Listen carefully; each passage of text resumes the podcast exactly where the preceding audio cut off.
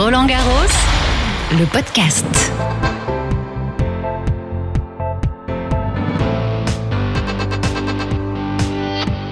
Bonjour à toutes et à tous, soyez les bienvenus. C'est notre avant-dernier rendez-vous, mais c'est toujours Barbara Klein, fidèle à son poste de guide pendant cette édition 2020. Pour deux jours encore, je vous fais découvrir tout ce qu'on ne voit pas, tout ce qu'on n'entend pas quand on suit les matchs à la télévision ou à la radio. Bienvenue dans l'envers du décor. En ce jour de finale d'âme, on s'intéresse au mental des championnes. Comment aborder un match à ce niveau de compétition pour mettre toutes les chances de son côté? Inutile de vous dire que ce n'est pas moi qui peux vous donner la réponse. Je joue au tennis, oui, mais je n'ai jamais gagné aucun tournoi. Alors que Justine Hénin et Marion Bartoli, elles, l'ont fait. Alors ce sont elles qui nous répondent. Comment on aborde, Justine Hénin, une finale de Grand Chelem? C'est toujours un moment euh, particulier, évidemment. Puis ça dépend si on a déjà de l'expérience ou pas, hein, forcément. Euh, si c'est une première, euh, c'est de toute façon très spécial. Il faut essayer de l'aborder comme un, autre match. Hein. Ça, c'est toujours la, clé, c'est d'arriver à rester dans, l'instant présent, à, se détacher de l'enjeu sur les aspects négatifs et sur une pression qui pourrait être excessive, mais, essayer de prendre cet enjeu de manière euh, positive, mais certainement rester dans, les mêmes routines, parce qu'on sait que le niveau de stress sera encore plus, euh, important. Donc garder ses rituels, euh, garder les choses qui ont bien fonctionné, qui, qui sécurisent justement avant l'entrée sur le cours, parce que le niveau de, pression est, tout autre. Avant de rentrer sur le cours, c'est le plus dur la rentrée sur le cours, l'échauffement, enfin, en tout cas de mon expérience personnelle, une fois que le match débutait, ben voilà, c'était un autre match qui, débutait, mais la gestion des émotions, c'est de toute façon un, vrai sujet pour les sportifs de haut niveau, quoi, parce que quand on est dépassé par ça, ça, ça, devient difficile, l'adversaire le voit, et donc il y a des joueurs plus ou moins émotifs, ou je pense qu'on l'est tous, mais on le montre différemment. Voilà, ça aussi, ça a un impact on ne peut pas aller contre sa nature ou contre sa personnalité non plus. Il faut être capable de s'en servir à bon escient. C'est un défi. Bah, essayer de bien rentrer dans le match, ça c'est clair que c'est important, mais on voit souvent des débuts de finale certaines joueuses euh, qui sont un peu difficiles justement par rapport à, à cet enjeu-là, arriver à se libérer petit à petit. Pour ça, il faut accepter de rentrer dans le combat. Ça c'est quelque chose évidemment de très important. Je pense qu'il faut l'aborder avec le plus de sérénité possible. Il faut être vraiment sûr de ses forces. Donc ne pas douter de soi et vraiment rentrer sur le terrain en n'essayant pas de surjouer. Pour ma part, ma première finale de Grand Chelem que j'ai perdue, c'est vrai que j'avais l'impression qu'il fallait que je joue encore mieux que les autres matchs. Et finalement, en se mettant cette pression supplémentaire, bah, vous finissez par, par jouer beaucoup moins bien. Et celle que j'ai gagnée, je suis restée plus sur la même ligne de conduite. J'ai pas essayé de faire plus. Je suis restée vraiment sur les mêmes bases. Et puis après, finalement, au fur et à mesure du match, bah, quand vous vous sentez bien et que vous menez, vous arrivez in fine à produire du meilleur tennis encore. Mais faut pas partir avec cet état d'esprit-là au départ. Ça vous met une pression supplémentaire qui devient vraiment trop difficile à gérer. Ça, ce sont des mots, ça paraît euh, facile à dire, évidemment beaucoup plus compliqué à faire quand on est le jour J. Bien sûr, et c'est pour ça que très rarement une joueuse qui joue sa première finale de Grand Chelem l'emporte, parce que justement elle n'a pas cette expérience-là de, ces moments euh, cruciaux d'une carrière. Et donc euh, souvent le, surplus d'émotions est trop difficile à gérer et finalement elle, elle joue moins bien que les autres matchs, qui peut être très frustrant. Euh, il y a eu quelques exemples hein, de filles qui sont arrivées dès, le premier coup. Pour mettre par exemple occupée de Yelena Ostapenko en coaching, elle a joué sa première finale ici en Grand Chelem, elle a gagné tout de suite en étant vraiment sans complexe et même en perdant, elle, était menée 6-4, 3-0, balle de 4-0 contre elle contre Simona Alep. Et puis finalement, au culot et un petit peu à l'insouciance, elle arrivait à, à, renverser le match et à le remporter. Je pense aussi à Naomi Osaka qui a joué trois finales de Grand Chelem, qui en a gagné trois sur trois.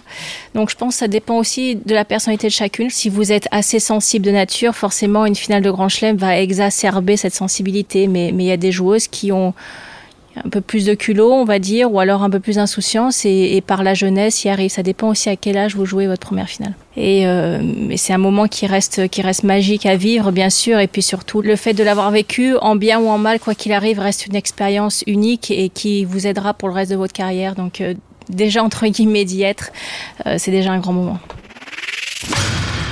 Qui se souvient des coups de colère de John McEnroe qui cassait ses raquettes sur le cours comme un rocker sa guitare en concert? Ce genre de scène se fait de plus en plus rare de nos jours, et pour cause, la concentration, le mental sont reconnus aujourd'hui comme étant des clés fondamentales de la réussite des plus grands. Et ça se travaille très tôt, rencontre avec un psychologue du Centre national d'entraînement. Ça c'est bien joué ça. Super, belle attaque. J'espère qu'il a bien en tête euh, tous les, schémas de jeu, la visualisation de son jeu. Euh, il est très puissant, faut qu'il arrive à jouer long, puissamment, et il est très créatif aussi, il est capable de faire des belles amorties, de monter à la volée, donc euh, il a un très beau jeu. S'il le met en place, euh, il a de bonnes chances de gagner. Bonjour à tous, je suis Christophe Bernel, donc je suis médecin responsable du pôle mental à la DTN de la Fédération française de tennis. Pourquoi c'est important de venir au bord du cours? Je regarde surtout son attitude. Bien sûr que je regarde le point, mais je regarde son attitude entre les points parce que le travail mental se fait. Lors du point, euh, je dirais c'est plus euh, l'instinct qui parle, le corps. Entre les points, par contre, là, il y a tout un travail à faire. Je, regarde s'il est détendu, s'il prend le temps de respirer. Quand on est très tendu et anxieux, comme on dit, on, on bouffe pas mal d'énergie. Ça se voit très vite quand un joueur est, serein ou s'il est euh, confiant, et quel que soit le, score. il a perdu quelques points, mais je le sens assez serein, donc c'est bien. Là, il est dans son match déjà, c'est chouette. Au service, Lilian Barbeau. Finalement, le regarder jouer, ça vous permet de préparer la prochaine séance avec lui? Absolument. Et puis de, comparer un petit peu ce que j'ai pu ressentir moi du bord du cours avec l'entraîneur et puis, euh, et puis lui, son, vécu euh, dans le match. Puisqu'on sait bien qu'il y a des moments en plus euh, particulièrement importants dans un match. Comment il les a vécus Est-ce qu'il était détendu C'est ça le plus important parce que parfois on voit des joueuses et des joueurs qui qui sont tellement tendus et qui ne donnent pas euh, le niveau qu'ils sont capables de donner. Donc là, on est, on est frustré pour eux. À partir du moment où on a donné, je dirais, le, maximum de, de, ce qu'on a pu faire, et bah, voilà, c'est un match de tennis. Hein. Il y a forcément un gagnant et un perdant. Voilà, ça y est, un partout, il a gagné. Son service avec autorité, jeu blanc, c'est super. Qu'est-ce que vous voyez que vous ne pouvez pas voir quand vous êtes juste en séance avec eux en train de parler bah, Disons qu'on peut rentrer vraiment dans, dans le vécu du match du joueur. Moi, je peux aussi être amené à dire, par exemple, j'ai eu l'impression que pour l'aider à, à parler de ce qu'il a ressenti, de ses émotions, parce que parfois pour certains jeunes c'est très difficile de parler de ses émotions. Euh, voilà, et je dis qu'est-ce que t'en penses? Est-ce que c'est vrai? Est-ce que c'est pas vrai? Et c'est une façon de, d'amener la, discussion hein, là-dessus. Oui, pour les prochaines fois, hein, c'est sûr. Le mental, c'est primordial dans une carrière sportive. Et l'aspect psychologique, selon vous, il occupe quelle part? Dans le tennis, c'est vrai que c'est très très important. Dans un match qui dure trois heures, en gros, on tape une heure dans la balle. Donc pendant deux heures, on est en train de cogiter, comme on dit. Donc si on le fait mathématiquement, bah, c'est 66% du temps d'un match. Donc c'est énorme. Moi, je vois bien avec des jeunes qui, qui, sont dans la frustration, ils n'acceptent pas de rater, ils peuvent pleurer. Et ça, c'est important de les aider à, à, changer de comportement et à se sentir plus serein et plus joyeux sur le cours, parce que très vite, ils peuvent ressentir une certaine pression et ils se mettent la pression eux-mêmes, alors qu'il faut un petit peu arriver à dépasser et voir l'importance et les progrès. C'est ce que disent tous les champions, et notamment Nadal, l'important, c'est quand ils rentrent sur un cours, c'est de chercher à progresser dans tous les domaines, euh, tennis, physique et, et mental. On a dit cette semaine d'Hugo Gaston qu'il avait euh, une sérénité, une constance justement dans son mental qui était surprenant pour son jeune âge. Quel regard vous portez-vous sur son attitude sur le cours? C'est tout à la, gloire d'Hugo, mais l'importance de l'équipe. Je connais un petit peu son entraîneur, j'ai pu voir ses parents un petit peu aussi là à Roland Garros. Ils dégagent tous d'une sérénité, il y a une certaine humilité aussi, et ils sont heureux de d'être à la place où ils sont. L'important, c'est de transformer tout ce qui peut être peur, frustration, colère en sérénité et en joie sur le cours. C'est indispensable d'être heureux sur le cours dans ce combat qu'est un match de tennis. Comment on travaille ça justement quand on n'est pas serein au départ? C'est vrai que l'entourage c'est fondamental. S'il y a des parents qui sont trop sur les résultats ou des entraîneurs ou voilà, forcément ça, ça, rejaillit sur le joueur. C'est une dynamique. Il y, a des, il, y a, un travail que peut faire le joueur sur le cours et notamment à l'entraînement. Hein. À l'entraînement, il y a des, il il y a des attitudes. C'est comme le dit Nadal, c'est tous les jours à l'entraînement qu'on travaille son mental. Hein. Avoir un peu de philosophie, prendre un petit peu de recul Un match de tennis, c'est un match de tennis. Même si on veut devenir professionnel ou on est professionnel, il faut prendre ce recul. Je crois que c'est important et c'est là où d'arriver à voir aussi, euh, prendre du recul, c'est voir aussi un peu l'extérieur parce que c'est vrai que dans le tennis professionnel est un peu une bulle et finalement c'est important de pouvoir s'ouvrir. Je pense qu'ils voyagent énormément, il faut qu'ils puissent s'ouvrir aux différentes cultures. Ils ont à la fois c'est dur de voyager semaine après semaine, mais il faut arriver aussi peut-être à s'ouvrir aux cultures des autres. C'est extrêmement difficile quand on est jeune. On n'a pas ce recul, on n'a pas cette philosophie de vie qu'on acquiert avec l'expérience et l'âge. D'où l'importance de l'entourage. Si on prend un Nadal, c'est extraordinaire ce qu'il écrit il y a dix ans dans son livre qui s'appelle Rafa, où il y a tout son entourage qui parle et lui-même. Son physio, euh, qui, est, un de ses meilleurs amis, euh, il dit il a une philosophie holistique de la vie, enfin du, corps et de la vie, et il faut arriver à prendre à la fois être super concentré et, et dans son match, mais prendre du recul. Moi, j'ai un, souvenir de Nadal qui perd un 5-7 à Wimbledon. Il sort du match et il voit des petits jeunes au bord du cours et il va signer leurs autographes avec le sac sur le dos. Il a joué 4 heures, il est déçu et il va les signer. Il va leur donner de la joie à ces jeunes. Très très peu de joueurs font ça. Mais lui, finalement, déjà, en faisant ce geste, et, il se rend compte que finalement, il a quand même, dans sa défaite, il a quand même de la chance d'être là où il est, d'être un joueur de tennis aussi fort.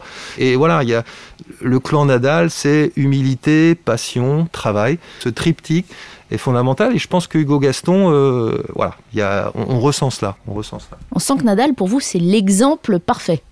Je vois de plus en plus le tennis comme un art euh, martial, c'est un combat à distance. J'aimerais que les jeunes deviennent des, comme on dit dans les arts martiaux, des maîtres épanouis et, et qu'ils aient confiance en eux, mais sans se la ramener, comme on dit. Et pour moi, Nadal est le grand maître au niveau de l'attitude, du respect, l'humilité. Enfin voilà. Un jour, euh, sa carrière s'arrêtera et, le monde ne s'arrêtera pas de tourner. Comment on aborde une finale à ce niveau de compétition? Finalement, c'est essayer de se dire que c'est un match comme un autre. À partir du moment où on arrive sur le cours et qu'on se dit ah bah, admettons que c'est la première finale de Grand Chelem. Oh, c'est ma première finale. Il faut absolument que je la gagne. Euh, voilà, j'en aurais peut-être pas d'autres occasions, euh, etc. Et qu'on est dans ces pensées, ces émotions. Oh là là, si jamais je gagne, ça serait extraordinaire. Tout mon pays serait derrière moi. Enfin bon, voilà, plein de choses qui arrivent comme ça. Donc il faut arriver à justement revenir, se recentrer, de se dire voilà, c'est un match de tennis. Je vais essayer de donner mon meilleur niveau encore une petite phrase de Nadal, ma seule pression, c'est de bien jouer. Il dit pas ma seule pression, c'est de gagner. Ma seule pression, c'est de bien jouer. Donc on doit être centré sur son tennis. Sampras, euh, sa dernière finale de l'US Open, euh, alors qu'il était un peu redescendant au classement, on ne l'attendait pas trop là, et il dit, bah voilà, euh, euh, certains journalistes lui disaient mais vous avez une revanche à prendre là parce que voilà vous étiez pas très bon ces derniers temps. Il dit moi ce qui m'importe, je suis heureux, j'ai deux trois heures de tennis devant moi et je vais tout faire pour jouer mon meilleur tennis. C'est quand je pense à mon tennis, c'est là où je suis le plus heureux. Et, Nadal le dit aussi, ils, sont tous être heureux sur le cours dans ce combat euh, qu'ils ont à faire et donc à essayer de jouer leur meilleur tennis et ce point après point. Enfin, quand on dit point après point, c'est aussi euh, s'encourager entre chaque point. Parce que le fameux travail des 66%, comme on a vu, euh, euh, qui est mental et qu'on tape pas dans la balle, ce travail-là est très important. Parce que si on commence à pleurer, se dire aujourd'hui, oh, j'ai pas de revers, comment ça se fait, etc., etc., on n'est pas en train de penser à le service où on veut le mettre. Hein. donc c'est important. Il y, a, il y a vraiment un travail à faire entre chaque point pour, euh, pour se mettre dans bonnes conditions sur le point qui va arriver. Après, il y a évidemment la façon avec laquelle on arrive sur le cours, et puis il faut gérer ensuite les aléas du match au fur et à mesure. Les choses qui dépendent de nous, là en l'occurrence, c'est l'attitude, c'est tout l'état d'esprit, le bon état d'esprit, arriver à, être focalisé sur son tennis, se dire que c'est pas non plus, bien sûr, je vais tout donner, mais c'est pas dramatique, je suis quand même en finale et ça veut dire que j'aurai d'autres occasions. Et d'autre part, après, ce qui dépend pas de nous, c'est comment va jouer l'autre en face. L'autre aussi, là, faut arriver à accepter que l'autre joue très bien, par exemple, au début. Mais après, euh, il peut se, tendre un petit peu, donc euh, il faut aussi être. Il euh, faut s'adapter. S'adapter, voir comment l'autre est, si parfois il peut se tendre au moment de finir le match. Bon, généralement, ils se connaissent, ils savent quels sont leurs points forts, leurs points faibles. Donc ça, ça, ça c'est une façon d'aborder le match aussi, parce que avant le match, on peut visualiser des, des séances tactique, je dirais. Par exemple, euh, s'il y a une faiblesse sur le revers, on sait qu'on va, comme on dit, pilonner le revers. Hein, ça, c'est ce qu'on appelle l'imagerie mentale, la visualisation. C'est important de voir ces schémas de jeu et, et qu'on devra se répéter entre chaque point. Sauf qu'après, ça ne se passe pas comme on avait prévu. Absolument. Et c'est vrai que les grands joueurs, joueurs et joueuses, elles peuvent avoir un plan B, comme on dit. hein. C'est important d'avoir euh, une intelligence de jeu, une souplesse mentale pour trouver quelque chose. Soit on avait un plan B, euh, on l'avait déjà prévu, ou soit eh ben, le jour même, il faudra se dire, euh, je vais tenter quelque chose là, euh, peut-être par exemple attaquer les secondes balles plus, être un peu plus agressif. Il, faut, il faut arriver à perturber l'autre si l'autre est trop en train de dérouler son jeu et que et qu'on qu'on le gêne pas assez, oui, c'est sûr. Adapter sa tactique, sa technique. J'en reviens encore à Hugo Gaston, euh, qu'on a vu réaliser euh, plus de 50 amortis. Ça, on sait que c'est agaçant pour user l'adversaire. Comment vous les analysez justement d'un point de vue mental et psychologique? Bon, bien évidemment, tout le monde a retenu ces, euh, ces amortis, mais moi, ce que j'ai bien aimé aussi, c'est ces attaques sur seconde balle, où il prenait la balle très très tôt et, et il allait attaquer euh, par moments les, les secondes balles de, de Team. C'était très déroudant pour Team aussi, parce qu'il savait jamais, parfois il retournait, il se mettait loin, il retournait très, très haut lifté, à d'autres moments, donc il, il rentrait dans le cours, il attaquait, il faisait un, un retour volé. C'est déroutant ça pour l'adversaire. On use son mental. Absolument. Quand l'adversaire, il n'arrive pas à prévoir ce que va faire l'autre, c'est fatigant, absolument. Et on a bien senti que Tim était très fatigué mentalement et qu'il était pas loin d'y passer. Ça, c'est très déroutant, oui. On revient à cette finale d'âme. On dit aussi souvent des femmes qu'elles sont plus sensibles, qu'elles mettent plus d'affect que les hommes dans ce qu'elles font. Est-ce que ça, c'est quelque chose qu'on retrouve chez les joueuses par rapport aux joueurs et qui donc nécessite un travail mental différent? Enfin, dans mon métier, euh, chaque euh, joueuse et joueur sont vraiment euh, uniques et ils ont leur histoire. euh, euh, moi, je peux, je peux aller loin dans leur histoire. Quand est-ce qu'ils ont commencé à jouer au tennis Depuis quand Avec qui Enfin, c'est difficile de répondre à, à cette question. Ce qui est bien dans le tennis, de la même façon que l'on voit euh, des différences de physique, on peut voir aussi des différences de fonctionnement euh, psychologique. Et c'est ça qui est intéressant. Et bien évidemment, on est là pour les aider à devenir plus forts. On va pas transformer leur, euh, leur psychologie. Ça, c'est, personne a cette baguette magique-là. Forcément, comme elles sont arrivées au très haut niveau, elles ont, elles ces qualités, elles peuvent avoir quelques failles encore. Et il faut arriver à, travailler là-dessus pour, euh, pour renforcer, je dirais, euh, les qualités à la fois et combler un petit peu les, les failles. Euh, difficile de, de, de parler en, en genre, je dirais. Surtout que ce n'est plus à la mode. Rappelez-nous que vous n'êtes pas là par hasard non plus et vous étiez déjà là, joueur, il y a quelques années. Racontez-nous. Oui, alors oui, alors par rapport au mental, c'est vrai que c'était assez drôle. J'a- J'avais 20 ans, j'étais 170 mondial à 20 ans, j'avais une wildcard pour le, le grand tableau, j'avais pas d'entraîneur euh, puisque c'était cher, fallait tous payer. Donc j'ai gagné mon premier tour, en 5-7, et j'ai joué donc Wielander qui était le tenant du titre, puisque c'était en 83, il avait gagné en 82. Magnifique Au départ, dans les vestiaires, je me disais, allez, je vais faire le, je vais faire l'exploit, je vais battre le tenant du titre. On y croit, on y croit toujours. Mais là, j'étais absolument pas pré- préparé pour le coup, mais absolument pas. Et là, il m'est arrivé sur le cours en balle, donc à l'échauffement en balle, une peur incroyable. J'avais l'impression que mon bras tremblait et j'avais l'impression que tous les spectateurs le voyaient. Ça m'est tombé dessus, ça m'était jamais arrivé. Donc j'ai été vraiment très tendu pendant tout le match. J'ai pas passé une première balle. Tout qu'à la fin, au troisième set, je mène 3-1, j'ai des balles de, jeu. Bon, je prends quand même 6-3, mais, mais, mais bon, je me libère un peu. Mais, ça a été quand même, bon, à la fois content d'avoir euh, joué au deuxième tour contre Wielander. euh, et j'avais atteint un, petit sommet pour moi. Et finalement, euh, deux, trois semaines après, j'ai décidé de reprendre mes études de médecine parce que j'ai eu envie d'une vie un peu comme tout le monde. Et puis, je suis tombé sur des livres de, de psychiatre, psychanalyse, ça me plaisait. Je me dis, oui, bah, j'ai envie d'aider les autres, j'ai envie de faire ça. Et, je suis parti là-dedans. Puis là, bon, bah, mon métier, c'est le mental. Je suis là particulièrement pour les jeunes à la DTN, pour qu'ils s'épanouissent dans le métier qu'ils ont choisi. Ils sont apprentis. euh, et j'espère qu'ils vont devenir des grands professionnels et heureux, épanouis. J'ai un petit peu arrêté le tennis pendant mes études et après j'ai repris et la passion du tennis est revenue encore plus fort. Et là, je jouerai toute ma vie. Euh, je souhaite juste, c'est de mourir sur un smash au championnat du monde des, des plus de 85 ans. Voilà. Merci.